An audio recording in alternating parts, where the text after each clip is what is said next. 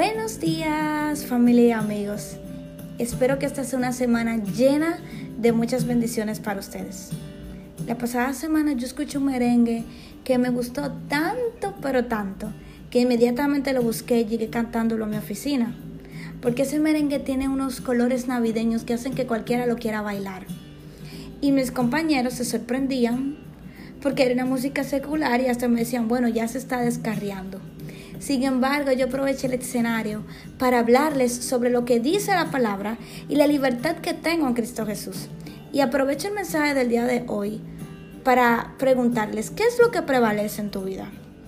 Yo a algunos les explicaba que ese merengue lo cantaba porque aunque era secular, su contenido no era dañino. De lo contrario, por más pegajoso que fuese, no lo iba a reproducir. Sin embargo, tampoco tomo esto como excusa para pasarme el día consumiendo este tipo de música, porque yo soy muy cuidadosa con las cosas que veo y que escucho. Tenemos que aprender a consumir cosas que nos edifiquen. Así como nuestra salud se ve en peligro por comer exceso de azúcar o de sal, también nuestra vida espiritual pasa lo mismo en ella.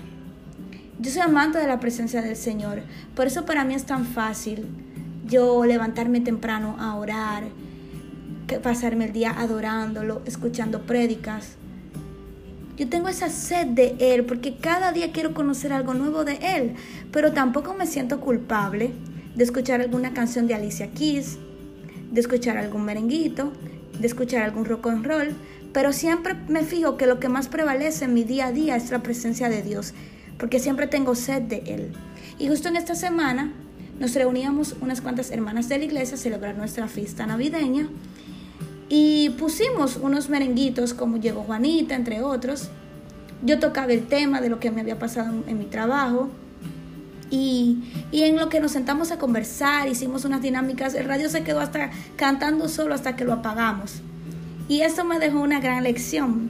Y es que lo secular no pudo tomar posición y establecerse. Eso mismo pasa con nuestra vida. Cuando nosotros tenemos una relación con Dios, siempre habrán cosas que nos van a traer, pero siempre va a salir victorioso Cristo Jesús. Esa luz siempre va a salir a relucir por medio de nosotros. Y aquí es que entra verdaderamente la pregunta que me hacía al inicio.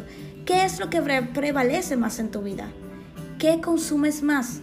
¿Eres tú de los que consumen más contenido que te aleja de Dios? ¿O eres de los que consumen contenido que edifica? Recuerda bien que la palabra dice que la fe viene por el oír, el oír la palabra de Dios. Así que cuida bien tus oídos, porque como dice Gálatas 5:17, versión PDT, nuestra naturaleza carnal desea lo que esté en contra del espíritu y el espíritu desea lo que esté en contra de nuestra naturaleza carnal. Los dos se oponen. Y como somos de naturaleza carnal, es muy fácil desviarnos del camino del Señor. Siempre habrán cosas que nos van a traer del mundo más que las del Espíritu. Es un tirijal, una lucha constante que tenemos por hacer lo que queremos contra lo que es la voluntad de Dios en nuestras vidas. Por eso yo hoy les exhorto, busquen diariamente el rostro de Dios. Oren, lean su palabra, mediten en ella. Cuiden sus oídos de lo que escuchan, de lo que ven en las redes sociales. Sepan invertir su tiempo, el tiempo es oro. Y en estas fechas navideñas, siéntate en la libertad de bailar un lindo merenguito con tu familia, de compartir. Pero no descuides nunca tu relación con Dios por lo que el mundo te ofrece en estos días.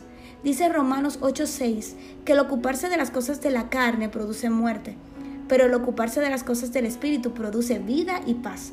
Y si tú quieres tener esa paz, ese gozo, si tú quieres sentir más la presencia del Señor, comienza a consumir cosas que te acerquen más a Él. Yo te deseo una feliz semana, muchas bendiciones.